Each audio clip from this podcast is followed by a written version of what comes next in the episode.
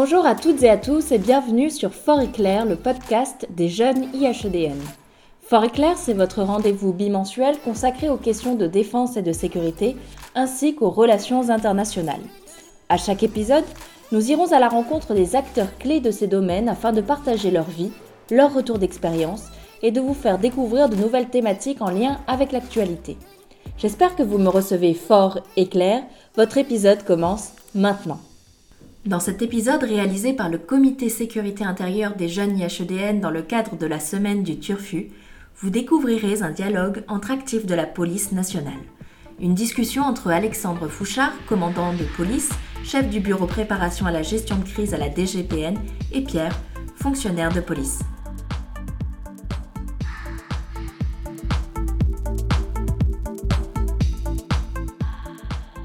Bonjour Alexandre. Alors j'ai pu découvrir au gré de la préparation de ce podcast votre parcours.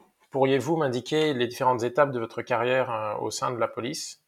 Ben oui, bonjour Pierre. Euh, donc, euh, les étapes de ma carrière dans la police. Alors, ça a commencé en 1998, début 98, où je suis rentré en école de police, après avoir fait des études supérieures plutôt classiques en droit. et bah, très vite, je suis allé en commissariat pendant 4, 4 ans ou 5 ans, en commissariat dans la banlieue parisienne pour faire ce qu'on appelle le ramassage, c'est-à-dire prendre les affaires, le tout venant, faire le petit judiciaire de, proximité et se former à, finalement à la police de proximité.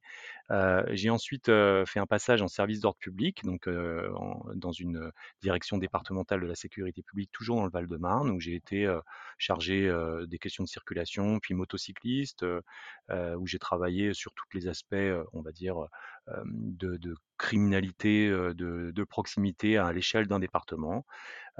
puis je me suis retrouvé au moment de la réforme de la plaque d'agglomération parisienne en 2009 à la préfecture de police, à la DOPC plus précisément, où j'ai fait deux métiers. D'abord un métier de prévention et de, communication, puis j'ai été officier au Moto Paris, donc la compagnie motocycliste de Paris. Enfin, j'ai fait un détachement de trois ans et demi à l'Institut national des hautes études de la sécurité et de la justice, comme chargé de mission d'abord en gestion de crise, puis comme chef du département risque et crise de cet institut. Et aujourd'hui, je suis le chef du bureau de la préparation à la gestion des crises au cabinet du directeur général de la police nationale. Voilà, donc un peu plus de 20 ans, oui, 22, 23 ans de, métier, et une mobilité, on va dire, fonctionnelle et géographique quand même pour, cette, pour ce parcours. Et vous, Pierre, vous me racontez? Ok, alors déjà c'est un très beau parcours, merci de, de m'en faire part. alors moi je suis sorti d'école de gardien de la paix depuis un peu plus d'un an et je suis actuellement en poste à la préfecture de police de Paris donc euh, plus précisément la direction de l'ordre public et de la circulation, euh, donc dans laquelle euh, on doit rester à peu près à peu près deux ans au sein de notre première affectation. Donc il me reste à peu près un an encore, une bonne année même à effectuer au sein de cette direction. Voilà, on verra. J'ai une question, Pierre. Qu'est-ce que vous avez fait comme, comme parcours scolaire et surtout combien de temps vous avez, vous avez fait d'école de formation initiale? Parce qu'on entend tellement de choses en ce moment, je, me posais cette question. Alors, au point de vue des études, j'ai un, un, master en sciences politiques, j'avais fait du, droit auparavant. Et, au niveau de, de, de, la scolarité de gardien de la paix, j'ai fait un an d'école, juste un an d'école à l'école de police de Nîmes. Et vous diriez que c'était une formation qui vous a qui vous a, aidé à entrer dans cette, dans cette vie professionnelle ou pas? C'est juste une question comme ça parce que, ça ça me permet de d'avoir pour une fois un témoignage, très proche de la du terrain. Tout à fait, oui. Alors moi, la formation me paraissait, vraiment intéressante, enfin vraiment appropriée même et j'ai aucune, aucune critique à faire, au niveau de au niveau de la formation. Enfin personnellement, vraiment, je pense que ça ça nous a très bien préparés. Euh, voilà, enfin, j'avais des, formateurs très compétents, etc. Là, dessus vraiment, euh, moi, je suis très satisfait. Enfin, je fais partie des, effectifs qui sont euh, vraiment satisfaits de leur formation. Bah, du coup, ça me lance sur, tant pis, on, inverse un peu le, la trame de notre, sujet, mais du coup, ça permet de rebondir quand même sur, sur une question intéressante, c'est qu'est-ce que c'est pour vous un policier aujourd'hui?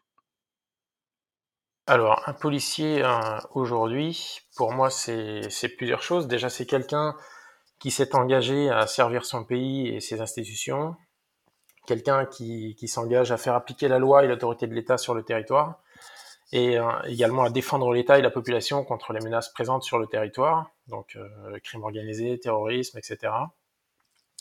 C'est également quelqu'un qui est doté d'un statut civil, contrairement aux, gendarmes par exemple, quelqu'un qui travaille avant tout dans des zones urbaines, de manière générale, euh, pareil, contrairement à un gendarme, par exemple, qui travaillera plus dans des zones rurales, et quelqu'un qui est doté de prérogatives judiciaires. Donc euh, voilà, il représente l'État et il a un certain nombre de prérogatives judiciaires euh, à ce titre. Et voilà, il doit par ailleurs respecter un code de conduite, le code de déontologie de la police et de la gendarmerie nationale, qui leur donne un certain nombre de droits et d'obligations. Donc il a un certain nombre de prérogatives, mais qui sont, qui sont très encadrées. Donc euh, voilà, je vous laisse souligner aussi qu'à travers ces caractéristiques communes euh, à tous les policiers, on trouve une très grande diversité de spécialités dans le métier de policier, euh, notamment incarnées à travers la diversité des, directions, mais aussi de tous les services et des différentes unités. par exemple, enfin voilà, les, motards, les CRS que l'on voit dans les manifestations, la police technique et scientifique, les services d'intervention, les CRS montagne, etc., etc. Du coup, euh, voilà, enfin même quand je reprends contact avec des gens qui ont été en école avec moi, euh, c'est assez varié au niveau des, directions et euh, des premières affectations. Et du coup, qu'est-ce qui vous a conduit à vous engager dans la police? Bah, disons que hum, je vais revenir sur peut-être sur la définition de ce que de ce qu'est un policier aujourd'hui aussi, parce que c'est intéressant d'avoir, d'avoir, votre approche, et d'ailleurs on va se tutoyer si ça ça ça ne te dérange pas parce que, a pas de problème. entre collègues, je pense que c'est intéressant de pouvoir, sur un échange comme ça, se tutoyer. Du coup, qu'est-ce qu'un policier aujourd'hui pour moi? Alors, j'ai envie de dire que ta définition m'a convaincu, mais pour moi, il manque une dimension, mais peut-être c'est normal, pour moi, d'abord, un policier, c'est un être humain. C'est-à-dire que, alors ça peut, ça peut faire un peu perfourasse de raconter une chose pareille, mais c'est pas du tout l'objectif. L'objectif, c'est de dire qu'un policier, c'est d'abord une personne qui est au cœur de problématiques très complexes. C'est-à-dire que, bien sûr, un policier est là pour incarner l'autorité de l'État, et il ne faut pas l'oublier, et, pour également garantir aux citoyens une forme de, protection.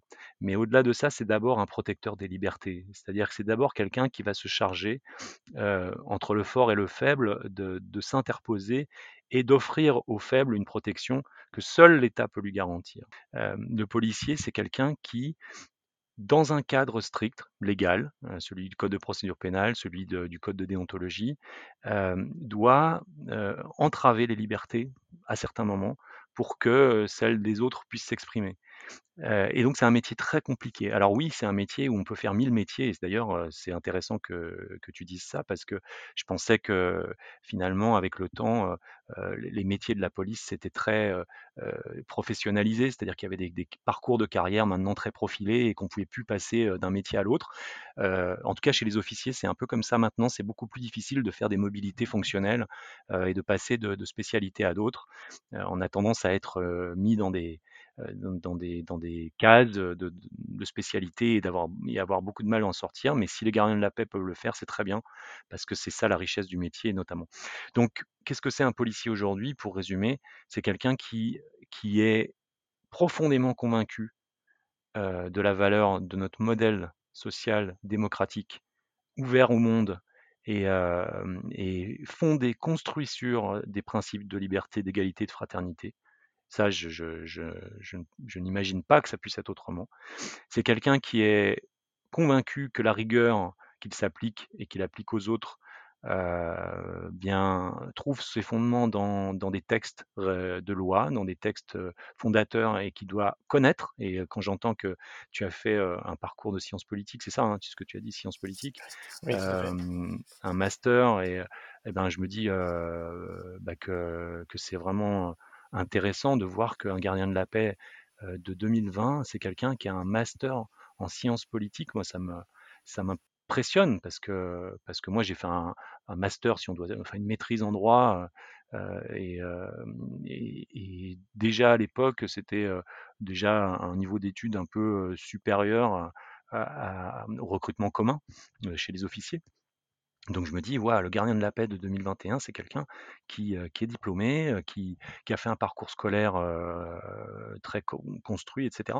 Donc, donc voilà, pour moi, le policier d'aujourd'hui, c'est ça, c'est quelqu'un qui aime l'action aussi, c'est quelqu'un qui est capable d'avoir une tête bien faite et, un physique qui, est capable de répondre aussi à l'extrême tension du monde donc c'est un métier d'une complexité incroyable. Hein, et, je suis très admiratif qu'on puisse s'engager aujourd'hui dans cette voie-là, parce que le chemin est difficile, puis surtout le contexte est super compliqué en ce moment, avec tellement, tellement, tellement de, regards critiques, tellement, tellement, tellement de policiers aussi qui, vont de travers, que bah, c'est pas facile d'incarner cette image et ce rôle dans la société. Du coup, ce qui m'avait conduit, puisque la question c'était qu'est-ce qui a conduit à mon engagement? Moi, mon engagement, c'était, il n'y a pas de policier dans ma famille déjà à l'origine. C'est, je, je, suis un, comment dire, je suis ulcéré par toute forme d'injustice, en fait. Voilà, c'est ça qui a conduit à ce que je sois policier, c'est que dans mon idée, le policier, c'est vraiment, c'est vraiment, c'est pas le super héros, mais pas loin, c'est celui qui va défendre les causes, les causes perdues finalement. C'est celui qui s'oppose entre, encore une fois, le fort et le faible. Et c'est celui qui, celui qui va, ben, avec son corps et avec ses armes, c'est-à-dire en gros sa connaissance du cadre juridique, sa connaissance de la société et, et puis finalement son attention aux autres, va faire obstacle de son corps, quasiment de sa vie, quand il faut défendre des principes. Et pour moi, ces principes, ça reste encore les principes de notre République, auxquels je crois vraiment profondément. Et toi, Pierre, qu'est-ce qui t'a conduit à t'engager? Alors, euh, je partage un peu votre vision des choses, notamment sur, euh, sur l'injustice. Euh, j'ai toujours été très sensible aussi à l'injustice, donc ça fait partie des, des, raisons de mon engagement également. il y a également plusieurs choses, donc assez globalement la volonté de servir mon pays et, ses valeurs, la volonté de défendre les institutions de la République et sa population, en particulier après les attentats de Charlie Hebdo et de Paris en 2015, auxquels j'avais été particulièrement sensible, le sens du service public de manière générale, euh, la volonté de me sentir utile en contribuant à, cette précieuse et nécessaire mission de sécurité publique qui est la protection de la population. Donc euh, encore une fois, qui m'avait encore beaucoup plus parlé euh, après les attentats. Et encore un intérêt prononcé pour les questions liées à la sécurité intérieure, la criminalité, le terrorisme, l'articulation liberté-sécurité, en étant attaché aux deux, etc. Ok, du coup, ça conduit à une question, et puis, peut-être je te donnerai mon avis après avoir écouté le tien. tu sais qu'en ce moment, les bobos de la sécurité sont en train d'être, conduits, qu'un dialogue, est établi sur des sujets qui sont au cœur des travaux, de la la task force, force de l'ordre nation, si je ne me trompe pas. comment tu penses toi qui, qui viens d'entrer dans cette, dans cette institution, en tout cas qui, a une jeune ancienneté dans l'administration police, comment penses-tu que les, policiers peuvent améliorer les, relations avec les citoyens au quotidien? Parce que c'est un enjeu très fort, il y a une forte défiance en ce moment, donc comment tu vois les choses? Alors les policiers, pour euh, améliorer les relations avec les citoyens, déjà, je pense qu'ils doivent respecter scrupuleusement le, le code de déontologie de, la police nationale. Ça, ça me paraît vraiment euh, incontournable. Donc euh, déjà bien le, bien le connaître et le, maîtriser, ça me paraît vraiment important. Ensuite, euh, essayer au maximum d'être à l'écoute de, des citoyens dans, dans tous leurs rapports avec les citoyens de manière générale. Et également essayer tant que possible de, de maîtriser un peu l'histoire de notre pays, de ses institutions, de comprendre, euh, de comprendre un peu les, valeurs qui, sous-tendent ces institutions, les valeurs républicaines, et de, toujours garder à l'esprit euh, l'esprit républicain ainsi que, les valeurs euh, qui sous-tendent notre, notre démocratie dans, dans, voilà, dans le rapport avec les, avec les citoyens. Je, je pense que ça, ça pourrait aider, ça pourrait aider dans, dans les relations en général et de toujours garder à l'esprit, bien évidemment, le cadre mmh. légal euh, d'intervention, même si euh, parfois, il est, je pense que ce doit être euh, plus ou moins difficile à respecter ou à, comment dire, à appliquer dans, dans certaines interventions lors de tensions, etc. Hmm. Je, pense que c'est c'est indispensable. Mmh.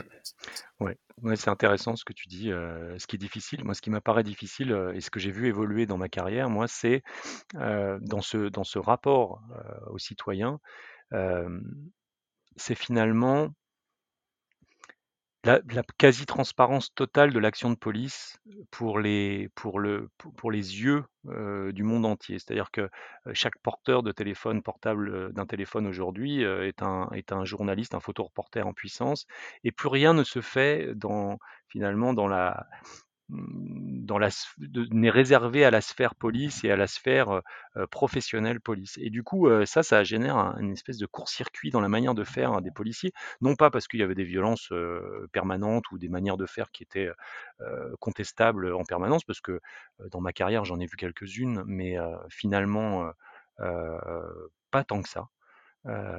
et globalement, je peux témoigner que les policiers se comportent de manière absolument conforme à ce qui est attendu d'eux du point de vue des, règles de procédure et, du code de déontologie. mais ce qui rend les choses plutôt compliquées dans le rapport à la population, c'est peut-être cette, cette difficulté qu'il y a à faire connaître les, spécificités, de notre métier et surtout cette incapacité qu'a l'institution à faire rentrer chez elle des gens de l'extérieur. pourquoi alors ça, commence bien sûr, mais pourquoi pas des chercheurs Pourquoi pas des universitaires Pourquoi pas des, des, des, des gens de, de, la société civile pour, pour se rendre compte de ce qui se passe chez nous? Je ne sais pas, c'est très compliqué. On a l'impression qu'on protège des secrets en permanence, qu'on protège des, des façons de faire. Et tu as raison de rappeler l'histoire parce que l'histoire de l'institution m'a marqué, hein, vraiment, je crois, l'inconscient collectif. Et la confiance n'est pas acquise de principe, c'est plutôt une défiance qui, qui est naturellement inscrite dans les gènes de la population par rapport à la police française, et on peut l'expliquer. mais je crois qu'il y a vraiment un travail à faire pour, pour essayer d'aller vers la population et de manière la plus, finalement, la plus transparente possible pour que ces populations regagnent la confiance, que la confiance c'est vraiment le cœur de notre métier finalement. Si les gens n'ont pas confiance en nous, ça va être, c'est difficile de travailler. Qu'est-ce qui te marque au quotidien dans, ta relation avec les, citoyens, dans ton, là, depuis, depuis que tu es policier? Qu'est-ce qui, qu'est-ce qui te marque? Est-ce que tu as l'impression justement que ces citoyens sont dans une logique de méfiance, de confiance, d'agressivité, de, d'amitié, pas, peut-être pas d'amitié, mais en tout cas de, de gentillesse? Alors, deux choses. Pour commencer, la diversité des comportements de la population euh, à notre égard. Il me paraît même assez compliqué de faire euh, des généralités, euh, voilà, de faire des généralités. j'ai tendance beaucoup plus à voir la population comme comme une entité vraiment vraiment variée et disparate et euh, voilà, il me paraît assez difficile de, de l'avoir en un seul bloc vis-à-vis des, des, forces de l'ordre, car on a vraiment affaire à des gens très différents et, euh, et donc qui se comportent euh, très différemment vis-à-vis de nous. Donc certains sont très respectueux, d'autres pas du tout. Certains gardent toujours le même comportement vis-à-vis de nous pendant toute la durée où on est entre guillemets en contact. Euh, par exemple très respectueux ou, ou au contraire l'inverse, assez provocateur et, et agressif. Et d'autres réagissent euh, beaucoup plus vivement et, euh, changent un peu leur comportement euh, par rapport aux nôtres. Par exemple, euh, certains se calment quand ils constatent qu'on les respecte, alors qu'on était, alors qu'ils étaient parfois plutôt agressifs au départ, etc. Donc bon, voilà, c'est c'est quand même très varié au niveau de, au niveau des comportements de, de la population. bon, moi-même dans mon dans mon début de carrière, j'ai pu vraiment assister à des à des cas très très très très différents. Donc bon, voilà, ça, ça me paraît assez difficile de de voir vraiment la population en, un seul bloc. Ensuite, le caractère changeant en fonction de l'actualité. Donc, par exemple, après Charlie Hebdo, il y avait un très fort soutien des forces de l'ordre de la part d'une grande partie de la population. À l'inverse, après les manifestations des Gilets jaunes, on a pu sentir davantage euh, une certaine méfiance parfois, voire même du rejet de la part d'une partie de, la population. Et euh, ce qui montre également que les médias ont un impact relativement important sur la vision que certains citoyens se font de l'institution surtout dans, notre société hyper connectée, médias qui eux-mêmes réagissent par rapport à, l'actualité. Donc voilà, je dirais une diversité et également un caractère assez évolutif au gré de, l'actualité. Ouais, c'est une institution un peu paratonnerre finalement. Hein. Elle prend, elle est en prise directe avec, avec les, émotions collectives et les, événements qui secouent, les populations. Et c'est vrai que ça, je l'ai vécu aussi de la même manière que tu en parles. D'abord, c'est très difficile de décrire un comportement unique de, des gens par rapport à notre action. une chose est sûre, c'est que, c'est que bah, les, citoyens que nous sommes n'aiment pas qu'on les contrôle ou qu'on les verbalise ou qu'on leur notifie qu'ils se sont conduits de travers. Euh, bon, euh, il faut l'accepter, c'est comme ça. Après, je pense quand même qu'il y, a un enjeu. Moi, ce que je note quand même après 20, plus de 20 ans de, police, euh, c'est que des problèmes qui existaient déjà il y a 20 ans et probablement 20 ans avant sont toujours là, c'est-à-dire notamment les quartiers difficiles, ce qu'on appelle les, pudiquement les quartiers populaires. ça, c'est une question quand même qui est au cœur de notre de nos préoccupations. Comment comment est-ce qu'on en est encore là aujourd'hui? C'est pas la faute de la police, ça, c'est pas pas une question de police, c'est une question de société, de politique sociale, et c'est des questions qui méritent vraiment d'être posées peut-être autrement aujourd'hui. tous les tous les gouvernements successifs ont, injecté de l'argent, ont dit qu'ils avaient essayé de faire changer les choses, mais au fond, en termes de sécurité publique, rien ne change dans ces quartiers où très peu, où la violence s'est installée, où on voit régulièrement des, faits divers sordides se produire. Et en tant que policier, ça interroge quand même parce que ça met en question bah, nos modes d'approche, nos pratiques, et on voit bien que c'est compliqué. Donc il y a ces problèmes-là, il y a les problèmes d'ordre public qui ont évolué aussi très fortement, et tu le soulignais très justement tout à l'heure, les gilets jaunes, ça a marqué vraiment une rupture en termes de, pratique et de, doctrine d'ordre public. et on voit bien que, c'est compliqué aussi cette affaire-là, parce que, bah, parce que les, approches de, ces doctrines bah, ne rendent pas tout le monde satisfait, ça génère un certain nombre de, de, débats et puis de, cristallisation autour de, du rôle de la police finalement et de sa manière de pratiquer le maintien de l'ordre.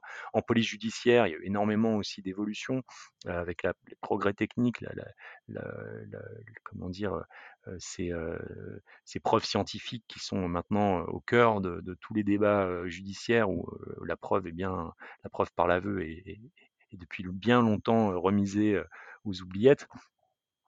Bref, c'est, on voit bien que, c'est un, nombre de questions importants qui se posent.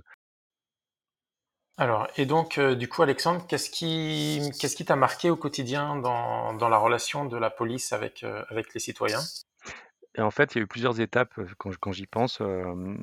finalement, ça dépend des métiers que tu fais dans la police. Il y a eu des fois où, j'ai été très désiré et très apprécié, très attendu.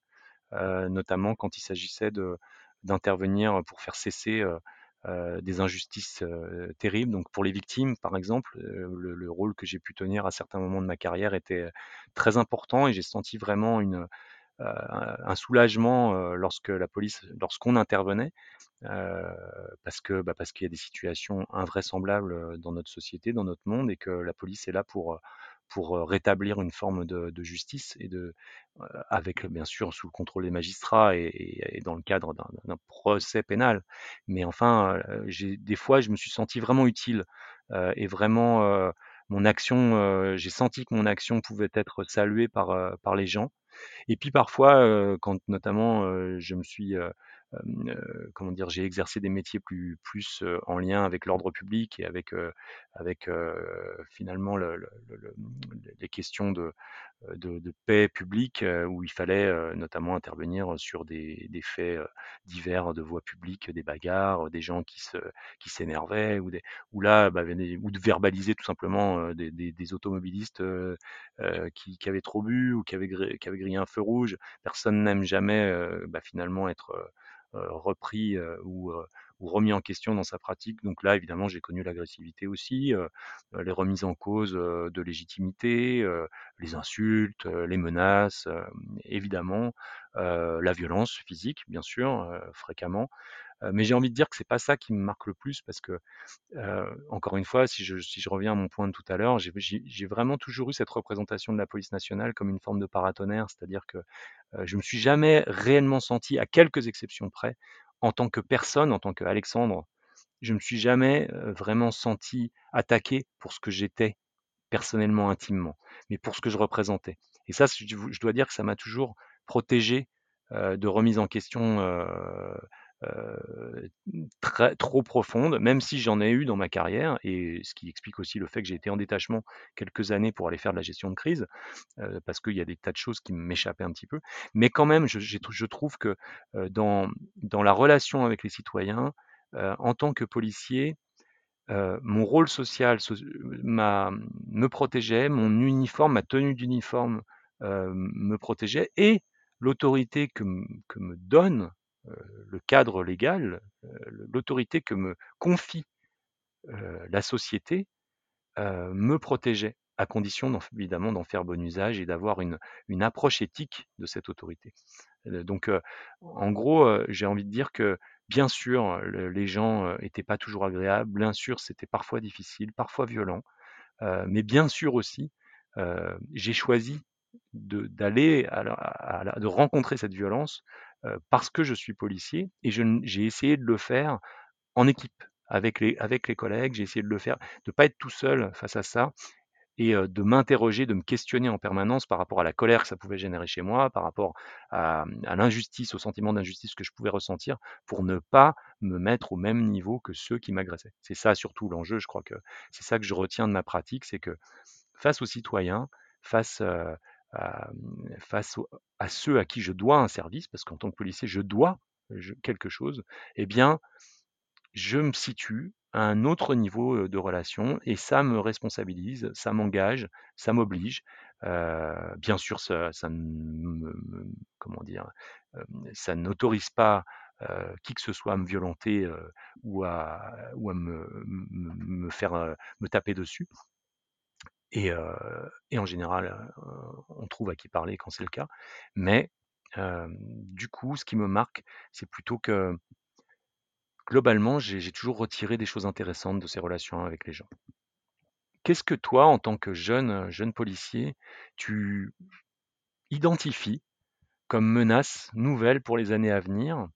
Et qu'est-ce que tu imagines comme opportunité ou et note d'espoir qui pourrait en être tirée en termes de sécurité intérieure? Alors, au niveau des menaces, déjà, je constate que certaines menaces traditionnelles euh, persistent, euh, comme euh, la criminalité, le terrorisme, etc. Donc une certaine continuité avec des menaces relativement anciennes, si je puis dire. Certaines qui se sont développées davantage ces dernières années, je pense au terrorisme islamiste, etc. Mais donc voilà, une, partie de, menaces entre guillemets traditionnelles. Euh, certaines menaces aussi montantes comme euh, des tensions euh, sociales, par exemple la montée de, de, de mouvements nationalistes, etc., de mouvements peut-être aussi d'extrême droite, etc. Et, et, donc des tensions entre des tensions grandissantes dans la société, peut-être aussi la montée de mouvements d'extrême gauche en parallèle. Donc voilà des tensions sociales qu'on a pu comment dire, qu'on a pu entrevoir peut-être avec les gilets jaunes également. Donc des tensions sociales croissantes, euh, vu la, la, situation en plus euh, de, de, crise avec euh, avec le, le, coronavirus, etc. Donc euh, peut-être que certaines tensions sociales sont amenées à se développer euh, dans le futur. Et enfin, je pense qu'au niveau des, de l'évolution technologique aussi, la cybercriminalité peut, peut se développer relativement enfin voilà, de manière assez assez large aussi. Donc peut-être davantage aussi de, de cybercriminalité dans, dans, les années à venir. Euh, sans parler des tensions internationales qui sont euh, croissantes aussi. Donc euh, bon, quel monde Voilà, exactement, un monde un peu un peu dangereux de, de, par certains aspects. Oui. Ouais, je suis assez d'accord. Moi, je note quand même une polarisation, ça, ça m'effraie un petit peu, c'est-à-dire la polarisation des, mmh, points de vue, des débats, des, des et des, mmh, comment dire? Des groupes, autour de finalement de de problématiques qui ne sont plus nuancées. Ça, ça me ça m'effraie un petit peu, c'est-à-dire, bah, si on ramène à la police, la police, elle est méchante ou elle est gentille, si on ramène ça, aux, aux banlieues, la banlieue, c'est bien ou c'est pas bien, et tout ça est vraiment, en plus, heu, fortement, fortement, hem, influencé par, par les nouveaux vecteurs, que sont les les les réseaux sociaux et et et ces ces cette espèce de ces espèces de tribunes, finalement où, on décide de la culpabilité ou de la ou de l'innocence d'un individu ou d'un groupe, social, sur la base de de de likes ou de de pouces levés. Moi ça, ça m'effraie beaucoup en termes en tant que policier parce que, je crois beaucoup à d'abord à, à la discrétion dans la dans la conduite des enquêtes et surtout à la protection de la présomption d'innocence. J'y crois beaucoup parce que chacun de nous peut se trouver, du jour au lendemain mis en cause, injustement et exposé, finalement à la foule et on sait que les foules, c'est pas pas bien malin, hein, quand quand ça commence à disjoncter, ça se comporte pas de manière très, très futée donc ça, ça me fait un peu peur, j'avoue, donc les années moi, pour moi, les années à venir en termes de menaces, c'est plutôt là-dessus, c'est plutôt sur, l'absence de régulation des vecteurs, de circulation de l'information, et finalement, le positionnement de chaque individu dans cette société comme, comme un juge, comme un flic, comme un toubib, comme un expert de tout et de n'importe quoi sous prétexte qu'il a l'accès à une information qu'il ne peut pas d'un point de vue, tout simplement, parce que c'est un être humain en fait, qui ne peut pas, heu, ni maîtriser ni comprendre. Ça, ça me fait assez peur. Alors quelles opportunités, pour les années à venir? Eh bien, je dirais que les opportunités, elles sont aussi, de l'ordre technologique. C'est-à-dire que finalement, les progrès technologiques conduisent à aider le travail d'enquête, notamment police judiciaire, donc que ce soit, heu, bah, la preuve par l'ADN, les l'exploitation, des images de vidéosurveillance, la euh, reconnaissance faciale, etc. Donc tout ce qui représente un danger, dont le danger dont je parlais tout à l'heure, sont aussi des opportunités dans un certain nombre de, champs euh, de l'action de la police. Euh, et puis, euh, je note aussi quand même des démarches intéressantes, notamment la réserve civile qui s'installe. Ça, c'est une belle opportunité, à mon avis, pour l'institution, d'avoir, puisque j'en parlais tout à l'heure, bah, des gens de la société civile qui, viennent apporter leur soutien à, son travail et à ses, démarches. Et ça, je le vois comme une opportunité aussi de progrès pour nous, de nous confronter bah, à des collègues qui seront des collègues occasionnels. Et ça, je trouve ça plutôt, euh, plutôt pas mal, à condition bien sûr de bien l'encadrer, de bien accompagner les gens. Et euh, donc, je, je, rappelle aussi que nous sommes en plein dans la, la semaine du futur organisée par les, les jeunes IHEDN. Je souhaiterais donc euh, te demander, Alexandre, quelle sera pour toi la police du futur, si tu devais la définir brièvement, par exemple en trois mots? Mmh. C'est toujours difficile de définir en trois mots, mais puisque c'est la règle, je vais essayer.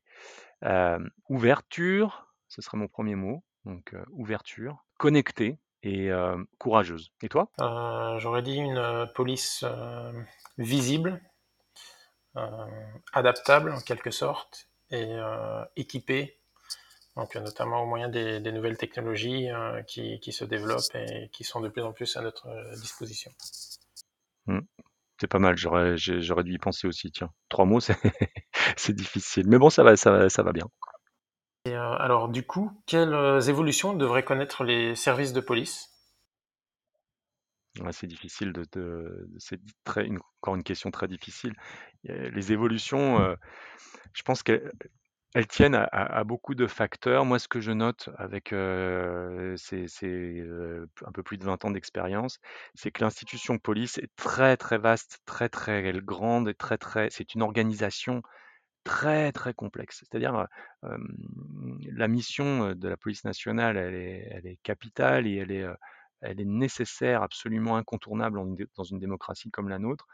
L'organisation qui, la, porte, qui porte ces missions, est, très difficile finalement à, manœuvrer parce que parce que c'est plus de 100 000 fonctionnaires, parce que c'est des missions très différentes, parce que c'est des directions et des services centraux rattachés à, une direction générale, avec bien sûr des leviers politiques, des leviers sociaux, des leviers économiques, des leviers humains, des leviers financiers, enfin, un tas de leviers très différents qui sont bien loin finalement parfois de, des réalités du terrain que tu connais sans doute toi dans ton, dans, l'exercice de ton métier chaque jour.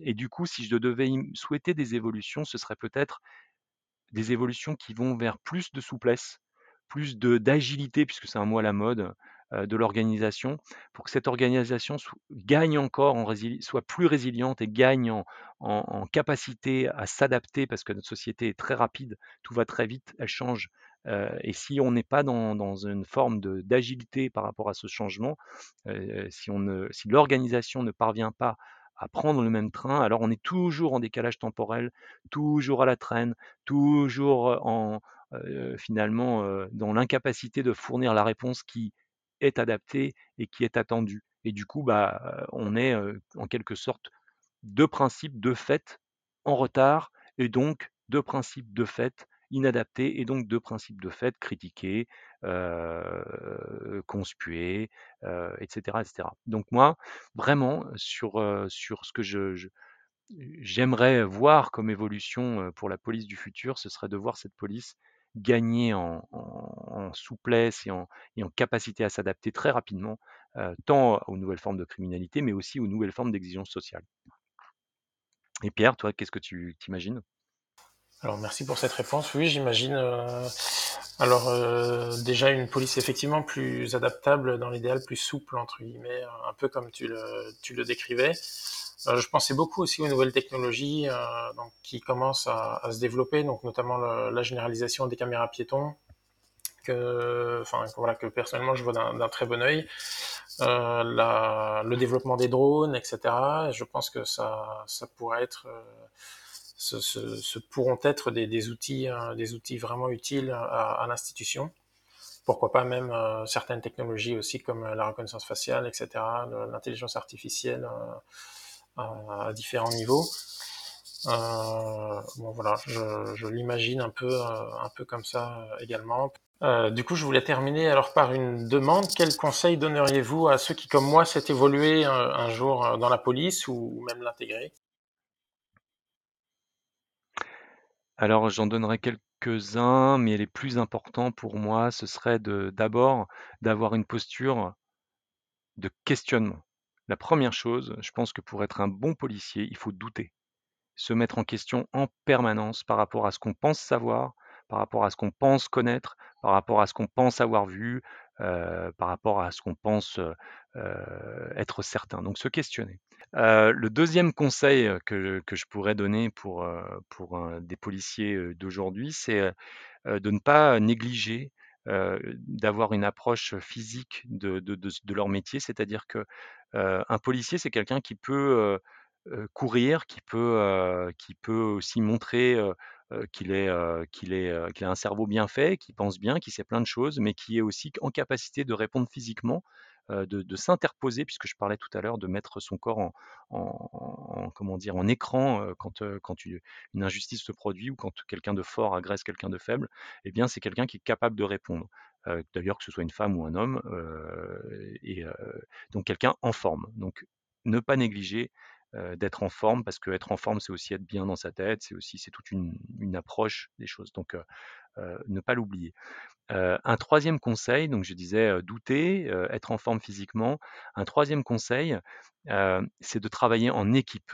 C'est d'aller s'intéresser à, des compétences qu'on appelle les compétences non techniques et qui sont devenues un sujet très passionnant pour moi depuis quelques, plusieurs années maintenant. et ce serait peut-être le dernier conseil que je ferais, ce serait d'être ouvert Mmh, au champ de connaissances qui relève des compétences non techniques. Parce que techniquement, je n'ai aucun doute que tous les policiers d'aujourd'hui ou de demain seront toujours compétents et connaîtront parfaitement les règles du code de procédure pénale, les règles de déontologie, les règles éthiques, etc. Mais finalement, ce qui les font glisser, ce qui les font dysfonctionner, c'est la méconnaissance totale de ce qu'est un être humain. Je reviens à ce que j'ai dit au début. Pour moi, un policier, c'est un être humain. Si cet être humain ne sait pas n'a aucune idée de sa manière de fonctionner dans certaines circonstances, notamment des circonstances stressantes, alors il a de grandes chances d'être exposé à finalement à, des erreurs, euh, à des fautes, à des violations, etc. etc. Donc, qu'est-ce que je veux, dire par là? Connaître le champ des compétences non techniques, c'est-à-dire comment des êtres humains font pour travailler en équipe, travailler en équipe. Deux, comment les leaderships se dégagent dans des groupes humains, y compris dans les, policiers. Comment on explique que trois policiers euh, tabassent un, mec qui passe euh, sans raison vraiment objective euh, et comment expliquer qu'ils mettent en danger leur carrière, leur vie perso? bah, il y a des questions de leadership, il y a des questions de travail en équipe, il y a des questions très humaines qui se posent. Et ça, il faut les connaître, d'accord? Il faut apprendre. Comment on prend des décisions, dans l'urgence notamment?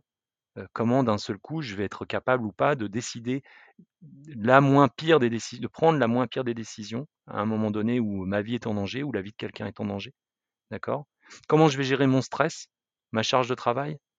Comment je vais gérer mon sommeil? Comment je vais gérer mon attention? Comment ça c'est pareil, comment je vais faire concrètement pour, avoir une, hygiène sur ma manière de comment dire ma manière de d'accueillir mon stress, d'accueillir la tension nerveuse qui va avec le travail de policier la plupart du temps, parce que c'est un métier très très dur pour ça.